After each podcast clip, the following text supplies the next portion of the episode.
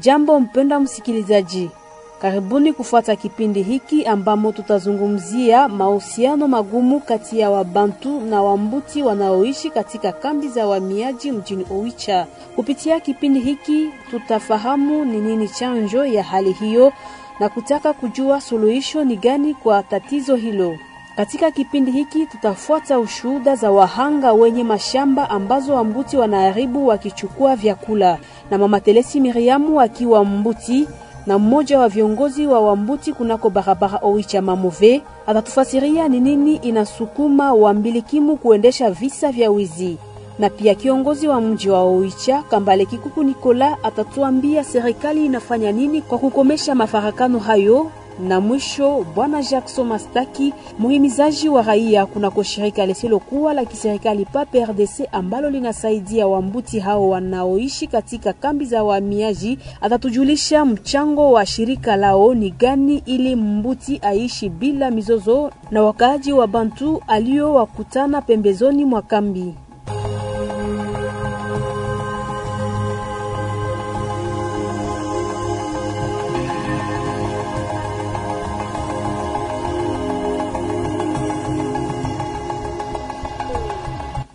Karibu mara tena msikilizaji mpendwa. Kumemalizika miaka tano, jeshi la Jamhuri ya Kidemokrasia ya Kongo FARDC inaendesha vita na waasi wa Uganda wa ADF katika mtaa wa Beni. Vita hivyo vimesababisha Wambuti kukimbia wakiacha misitu yao ambamo wanaishi na kujielekezea mijini. Hao wakijielekeza katika maeneo tofauti ya mtaa wa Beni kama Oicha, Mbau, Mavivi na Ringeti kwa kujikinga na vita. Maeneo ambamo walikuwa wakiishi kwa siku hizi zimekaliwa na jeshi la FARDC na kuvamiwa na waasi wa ADF. Tangu hao Wambuti walianza kukaa katika maeneo mapya, wameacha nyumba, shamba na chakula chao cha asili. Kwa kujibu kwa mahitaji yao hapa mjini imekuwa tatizo. Wambuti hao wanajitolea kwa visa vya wizi wa vyakula ndani ya mashamba za wakaaji kwa saa za usiku au za mchana. Wakati wenyeji mashamba wanapowashika kunakuwa mzozo kati yao. Kufikia kiwango Wambuti wanatamani waue wenyeji mashamba na waalika kufata wahanga wa moja hapo, wanatoa ushuhuda. Sisi wakaaji wa Kekelibo tunaumwa sana, tukiwabana kule wakati tumeleta raporo huko kwa serikali, tukiwabana kule tando tunaweza kwa wafaa mbaya ababuti ababana bibo moko wage neryo enda hiko kobiro. Bakulago ojo sirino lya byalihwe lyo muhoko litya elyosi habya mosera kandi nago mubibago abambute neryo neryo hiko kobiro. Ndia a bamabinyite manda mana inda bebe ndio kona konabo a nerikwaho buyira sebari syasa babiri bakunga sibakasa mubwibi sibariega yomundu yomurima sindi natabasunga bashakulwa mwoko gwage bibago sindiyo mi naikala mumove basi siku ya sita saa nilienda mi nataka enda bolola mpunga yangu mi nakuta shamba yote walisha bolola ye. Na ndizi yenye ilikuwa kule walisha beba. Balisema ni bambute balienda kule bamingi nilikuwa nafika kule kila siku ila siku ya tano ilikuwa siku ya soko. Baliwa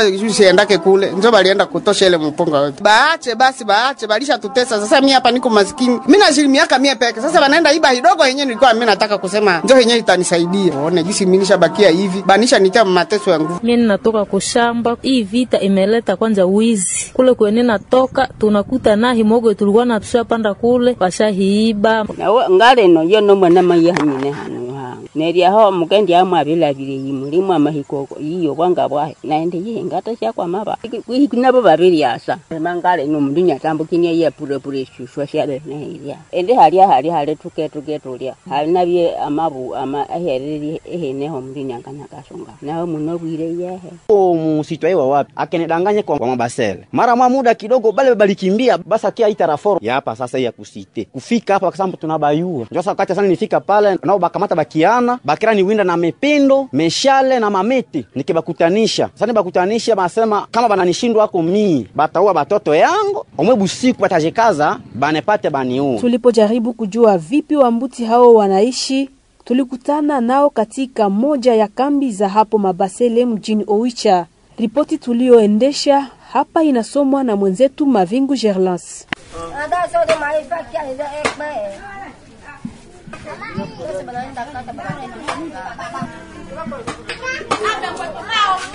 Kunako kambi tunakuta na akina mama wanaokuwa wakipiga chakula kwa ajili ya waume na watoto wao pembeni ya majengo zao ambazo zaitwa kumbe.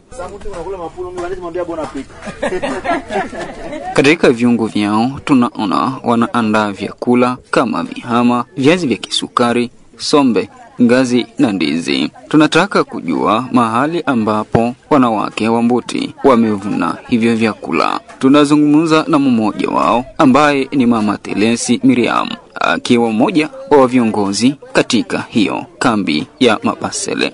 Huyo anatuzungumzia yafuatayo. Banasema banaenda iba machakula yabo. Njele kisilani alisaka kuwa kwa babandu botuzie samba kila mtu alime. Wazio alisaka hata samba yake pali nye alikuwa nakula manyumba yake alisaka kuwa poli lakini leo wei alisa kuya ikala ndani ya mugine na mateso ya njala juu ya batoto yake. Ginji tuko hapa anastahili botuzie samba. Wazio siye bote tufanye kazi na nguvu yote. Hapana kuikala bule. Telesi aongeza kwamba kuna wabandu pia wanaoendesha vitendo hivyo. lakini hata kuwe mtu mwenye haiko mumbute iko naiba chakula mumbute njo mwenye iko naiba tena zaidi. Nao tuko na masamba yetu alizaka kuwa ya dui. Mtu gani njo tena ataenda kata mangazi ndani ya makao yetu? Jua kuogopa ogopa. Nyana itwa pesa iko na ngaisa batu. Na we mumbute ndani ya kambi yako botia ngariso, waziwa dui alisa anja tembea. Kwa mwisho alipendekeza ya kwamba gavumenti ikiwapa Wambuti mashamba hawataendesha tena vitendo hivyo vya wizi.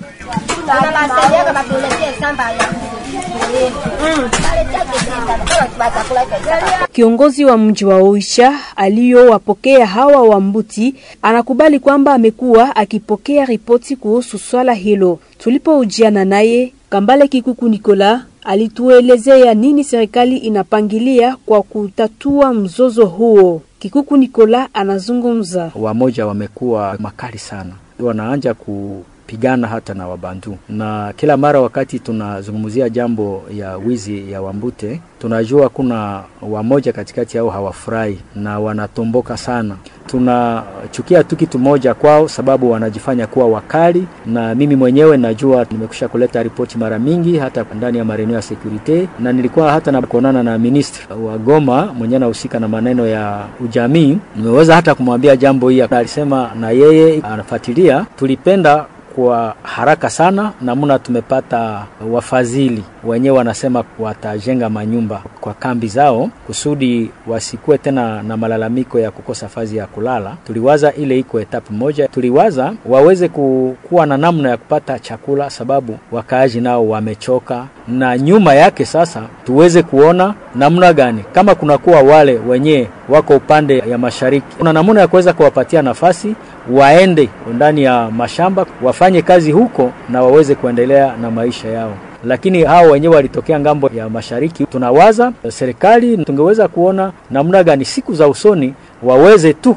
kupata nafasi kwenye wanaenda kukaa hivi. Kwa Wambute wao wenyewe wajue kwanza ginzi ni watu, waendelee kusaidia watu kwa kufanya kazi. Tunawakumbushaka kila mara ya kwamba kuko Wambute vijana sujaa mimi najua Wambute wa motari wawili anafanya kazi, kuko Wambute wengine wenye tunajua anajua kukata ngazi, anaenda kukatia watu mangazi na anafanya kazi ile mzuri. Tujulishe kwamba kabla ya ukosefu wa usalama kuzidi katika maeneo ya Beni, shirika lisilokuwa la kiserikali Pape RDC ambayo ni shirika ya kusaidia wambilikimu katika Jamhuri ya Kidemokrasia ya Kongo liliwagawia mashamba za kulimia zipatikanazo kunako barabara Oicha Mambasa na kufuatana na hali ya ukosefu wa usalama uliozidi, Wambuti hao waliacha mashamba zao wakihofia maisha yao.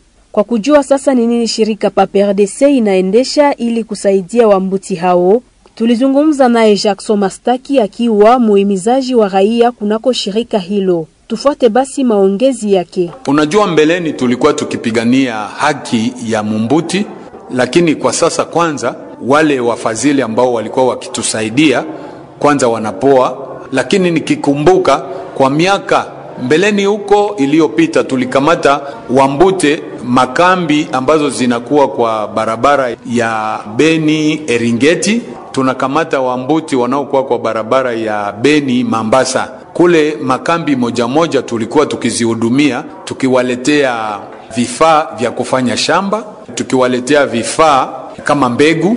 Wakisha kulima na majembe, mipanga tulikuwa tunawasaidia na hii kusudi wao pia waweze kufanya shamba kama Wabantu. Ni kusema hiyo miradi yote ililambulia patupu, wao pia walikimbia na kuacha mashamba yao, lakini huo mradi ulikuwa kabisa, sababu nakumbuka kwa kambi sawa ya ndimo, kuna kuwa ingine kambi sawa kule kumambasa, kulikuwa mzemo wao walikuwa wanamwita Soli, kulikuwa ingine kambi pale kwa Mandima, ingine kambi ilikuwa kule kwa Banana. Tulijaribu kuwahimiza kambi ifanye shamba ya pamoja, na kisha wakisha kuvuna, kila mumbuti anaweza kamata sehemu ya mbegu, naye aende ajaribu kufanya shamba yake yeye mwenyewe. Ni kusema hizi siku PAPRDC haina mradi ambayo inaelekea wale wa mbilikimu.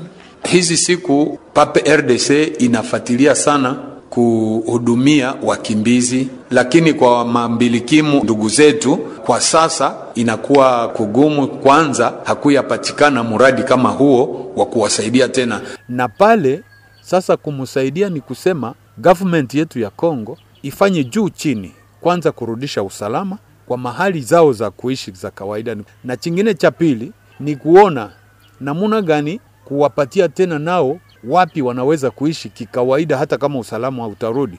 Sisi ambao tunaweza kusema tunawasaidia kwa development, tunaweza kuwakuta hata kule kwenye wako, tunawafundisha kuishi kiafya, tunawafundisha kuwa na usafi, tunawafundisha kuishi kama watu wengine, na government aone namuna gani anaweza kuwatafutia mahali msitu ungali waweze kuenda ishi kule kikawaida, na wale wafadhili ambao wanaweza kuwasaidia watakuwa wakiwakuta huko, hata kama ni kuwajengea manyumba, lakini wakiwa ndani ya mazingira ambayo wanaweza kupata nyama ya kuwinda, wanaweza kupata samaki ya kuvua, au wanaweza kuenda kuokota buyoka ndani ya msitu. Wanaweza kufuga kuku, wanaweza kufuga mbuzi, wanaweza kufuga lape, wanafuga pia ile tunaita kobe au kobai nilikuwa nao wakasema hata nguruwe wakapata watafuga. Ile tunaambia wenye roho mzuri, wenye mapenzi mema, kama unaweza kuwasaidia na kuwaletea nyama za kufuga, na ni hizo zenye tumetaya. Wao pia wako na vijana na wasichana ambao wako tayari kufanya kazi za mikono. Ni kusema kuna wale vijana ambao wanafurahia kujifunza namna gani kufanya mekanik, na wamama pia wanaweza kujifunza hata kushona mavazi, wanaweza kuwa wakuturiere. Ndugu msikilizaji, ndipo hapo tunafika mwisho wa kipindi chetu kilichokuwa kikizungumzia gumu la kuishi pamoja kati ya raia wa kawaida na mbilikimu wanaoishi katika kambi za wahamiaji mjini Oicha mtaani Beni. Magazini hii imetayarishwa na Florence Makalikali wa Radio Moto Oicha katika uhusiano na muungano wa maredio za kijamii jimboni Kivu ya Kaskazini Korakon. Tukutane mara ingine, kwa herini.